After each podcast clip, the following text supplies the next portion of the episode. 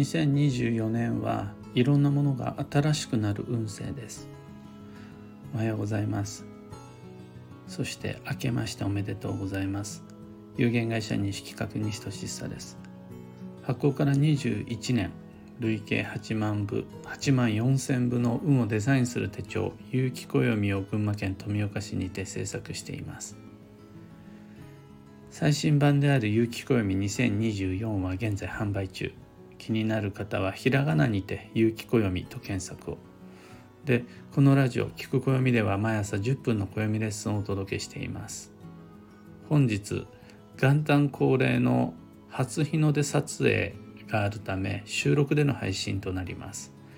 今頃はきっと初日の出に向かって2024年の目標を誓っている頃合いです。そんな新年最初の朝の配信は2024年の運を開く鍵は新境地の開拓というテーマでお話を。2024年はいろんなものが新しくなる運勢です。その運勢に合わせていろんなものを新しくするのがその流れに乗る秘訣です。新しく流れに乗ることで未来が開かれさまざまな縁が運が展開していきます。だから2024年の有機暦のテーマは開拓です。ただ開拓だけだとちょっと分かりにくいからもう一声付け足したのが新境地の開拓というテーマです。これ全員共通の課題です。健康でもビジネスでもお金でも勉強でも恋愛でもあらゆる場面において新境地の開拓が運を動かすきっかけとなります。恋愛を求めているのに新境地の開拓ができない。ビジネスで成功したいのに新境地の開拓を後回しにしちゃ。うだとなかなか運の流れには乗れないです。やっぱりしっかりと新境地の開拓。を意識していかないと新しくなる運勢に乗っていけないと思います。自分を新しくするための合言葉が新境地の開拓です。この新境地の開拓には主に3つのアプローチがあります。全部同じ言葉の言い換えなんですが見方によって若干ニュアンスが異なってくる。それが3種類主にありますよって感じです。1つ目が更新。2つ目が先端。3つ目が最初です。更新っていうのはアップデートですね。古くなったものを新たに書き換えるっていう感じ。で2つ目の先端は時代の最先端です。その時その時代でのハイテクノロジーが先端ってやつです。で最後3つ目最初。最も初。めてで最初これが自分史上初が最初です。これまでの人生の中で初めてという体験を増やしていくことで新境地の開拓になります。この3ついかに取り入れ組み合わせていくかが2024年度新境地の開拓という運勢に乗っていくための秘訣です。更新先端最初を意識することで新境地の開拓が可能です。最も簡単なのが更新で最も難しいのが最初です。でその気になれば簡単なんだけどみんな面倒くさくて避けちゃうのが2の先端です。123と上から順にもう少し詳しくご紹介していきます。2024年は人間関係も働き方も暮らし方も更新を求められます。古いもの古いこと方法が通用しなくなってこれからの暮らし方へとアップデートをする必要が出てくる。そんな運勢です。でも人って昔のやり方が慣れていて楽だし昔のものに愛着もあったりするでしょうだから昔こそが正解って思い込みたくなるんですがいやそれもちょっと難しいかなっていうのが2024年です。誰もがなんだかんだ理由つけながら更新を先延ばしにしてしまうはずです。でもそうやって2024年の更新の課題をサボった人から順に幸運と良縁を逃してしまうから気をつけましょう。やることを全く別の何かに新しくするんじゃなくて同じことをやるんだけどやり方を更新していく。今年も来年も同じように働くんだけれども仕事道具は入れ替えていく。そんな風にして昨日までと同じ自分なんだけど新しく流れに合わせた調律適合が進んでいく。これが2024年を過ごす2024年がある意味合いです。2024年を経て僕たちは暮らしがアップデートされていくって感じです。次に2024年は先端の年です。今の時代での先端はハイテクデジタル。代表例で言うなら AI ですかね。それが僕のイメージですがそれ実は僕だけのイメージで実際のところの先端ってもっと別のものだと思うんです。がなんかそんなイメージありませんか？そこにもしかしたら囚われない方がいいかもしれないなって思ってます。何も先端とは小難しい開発競争のことばっかりじゃなくて、科学だけの話ではなくて、どんな分野においても新しすぎてまだ誰にも認められていないような物事、これが先端です、要するに。みんなに良いと認めてもらえるような間違いのない鉄板の定番ではないです。それは最先端ではないです。なんならみんなに一旦否定拒絶されるような物事こそが次の時代の新定番になり得ます。食べ物だって。衣服だって。え？って一瞬は思われるようなものが先端です。今みんなが使っている道具や着ている衣服やっていることも100年前の人から見ればえ？になります。ですよね、わかる、それ馴染みあるわ、懐かしいって言われるものは先端じゃないです。今みんなが当たり前に利用している身の回りの全ては過去一度はみんなから否定拒絶されたものです。和服から洋服に変わる時もガラケーからスマホに変わる時も全ての今の定番は過去の定番によって怪しいとか危険とかよくわからないみたいな悪いものとして敵視されるのがそれも毎度毎回毎回当たり前の営みです。でそういうことが頻発するであろう2024年に自分はどちらの立場に立つのかこれで運が決まります。先端を否定し拒絶するのかそれとも次の時代の時代の定番になりうるものを積極的に取り入れてみるのかどっちかです。でこれはもうすでに歴史が証明しているので絶対っていう言葉を使っていいと思うんですが先端を否定し先端をバカにして先端を粗末にしてきた人は絶対に損をしています。過去例外なくそうです。写真を撮られると魂抜かれちゃうよとかねインターネットなんて不確かなものに頼っていたらビジネスがダメになるとかとか言ってた人たちはみんな周回遅れになって停滞してきたという歴史的事実があります。それを踏まえて2024年に見せられ聞かされる先端と自分はどう向き合っていくのかそんな怪しいものはダメだとかそんなことしてるから良くないんだみたいな風になっちゃうのかそれとも新しい世代の新しい分野の新しい方法を上手に取り入れていくのかそこで運が問われ試されるはずです。最後に個人的にこれが最も大変だし難しい2024年の運勢だと思っているんですが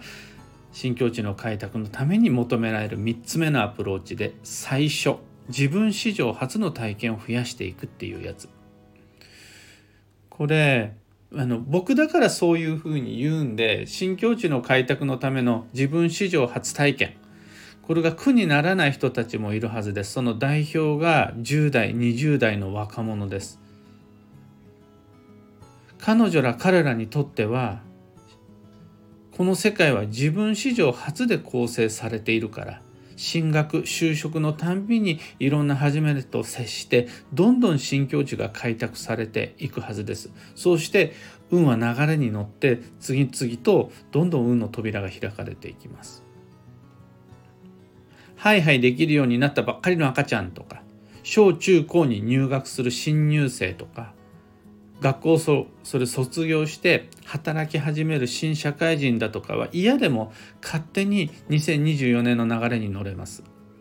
問題なのは40代以降の中途半端にベテランになってきた経験者たちです。これね突き抜ければまた若返りが出てくると思うんですが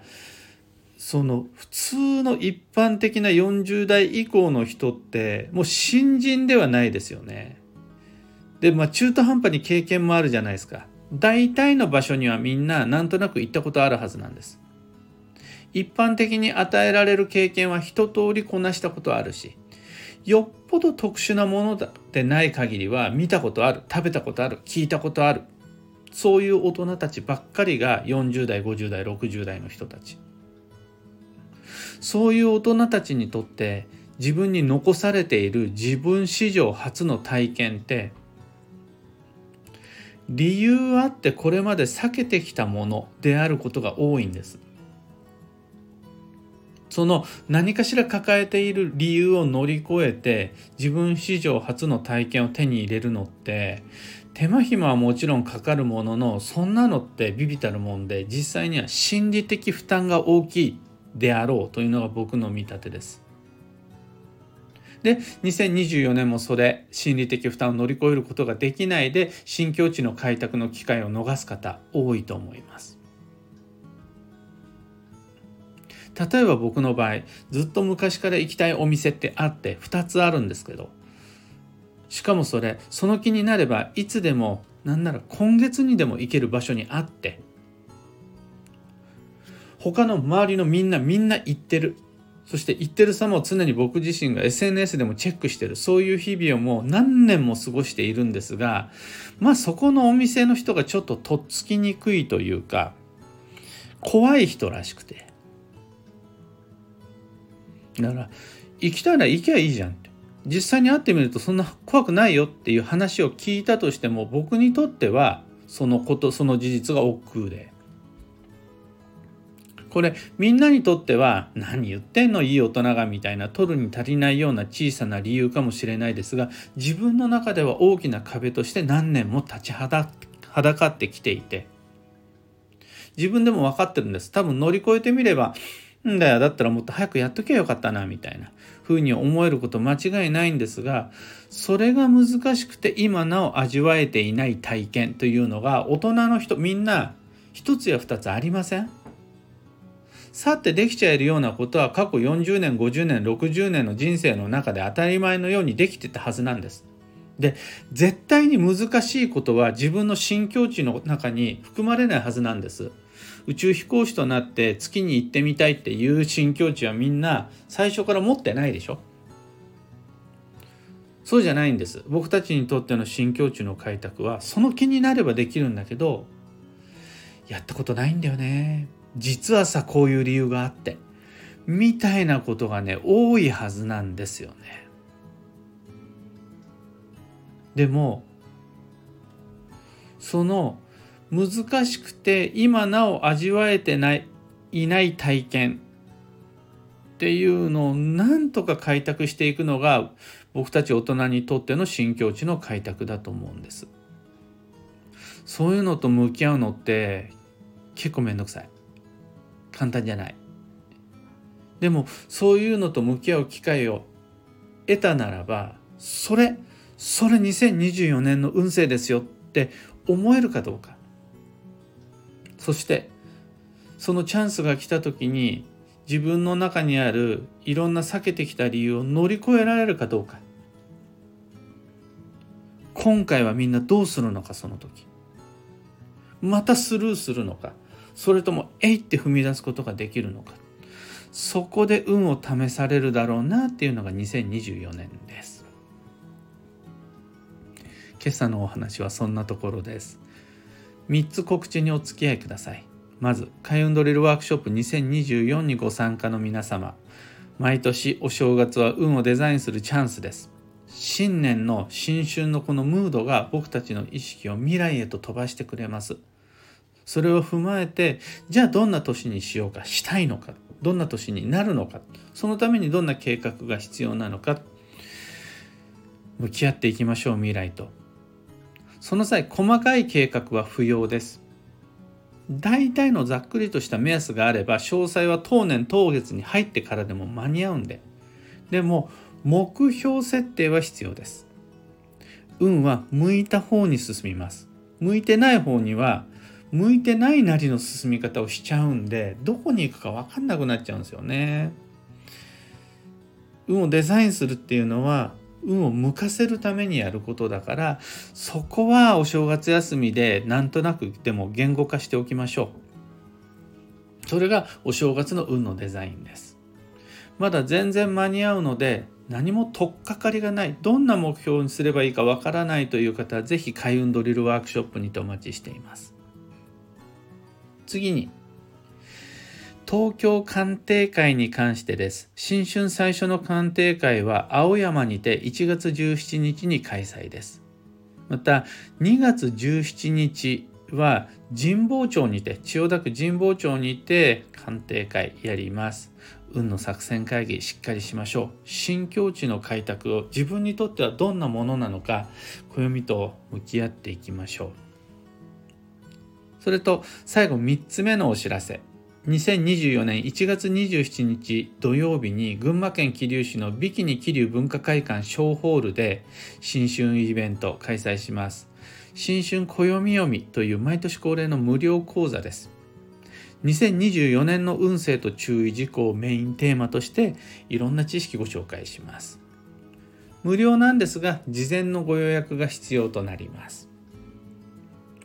桐生はちょっと遠くて行けない。またその日はもうすでに予定が入っている。でも、2024年の運勢と注意事項はぜひ知りたいという皆様のこともちろん忘れてないんです。もうずっと昔からそこは想定していて、ちゃんとご用意しています。世界のどこからでもいつでも2024年の運勢と注意事項にアプローチする手段を。それが1月13日14時からの YouTube ライブです。全く同じ内容のものを配信します。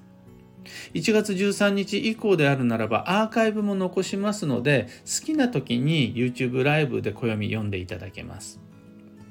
そちら詳細に関しては有機暦の164ページをご確認ください。開運ドリルと東京鑑定会と新春暦読み桐生に関しては詳細もお申し込み窓口もこの配信の放送内容欄にリンクとして貼り付けておきます。さて、今日という一日は2024年1月1日月曜日元日。木の絵根の日で一粒万倍日でかつ転写日の旧期養豚始まりな日です。とにかく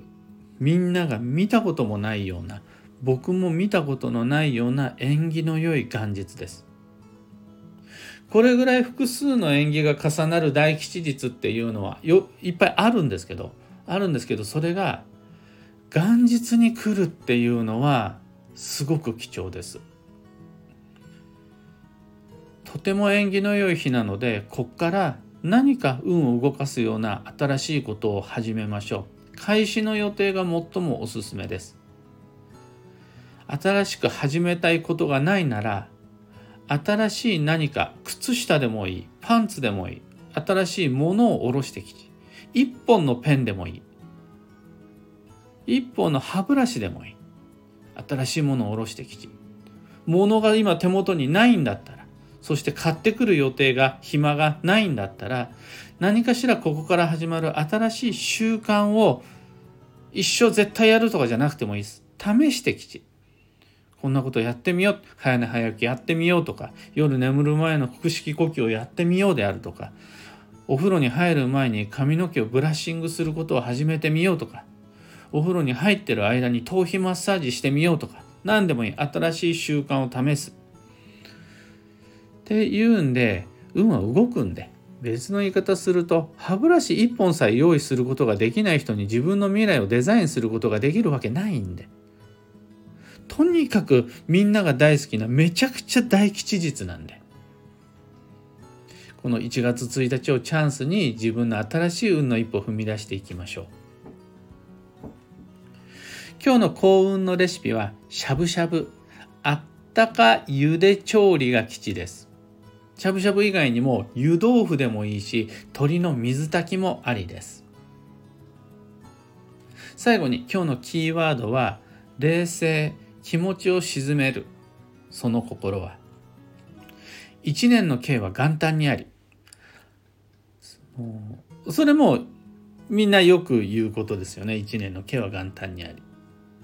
これを初日の出に目標と課題を宣言するっていうのがおすすめです。今からでも全然間に合います。運は向いた方へと進んでいく。そうするとその目指すべき場所がどこなのかを自分自身で確認するために一回言語化してどうしたいのかって向き合ってそれを朝の光昇る太陽に向かって宣言するのはめちゃくちゃおすすめです。以上迷った時の目安としてご参考までに。ところで、聞く暦では Twitter にてご意見、ご質問募集中です。知りたい占いの知識や今回の配信へのご感想など、ハッシュタグ、聞く暦をつけてのツイートお待ちしています。また、合わせてここまでご聴取いただいた皆様、役に立ったぜ、ハートに来たぜっていうのがあれば、ぜひとも、いいねを、いいねボタンのプッシュをお願いいたします。いいねいっぱい欲しいです。それでは今日もできることをできるだけ西企画西俊久でした。いってらっしゃい。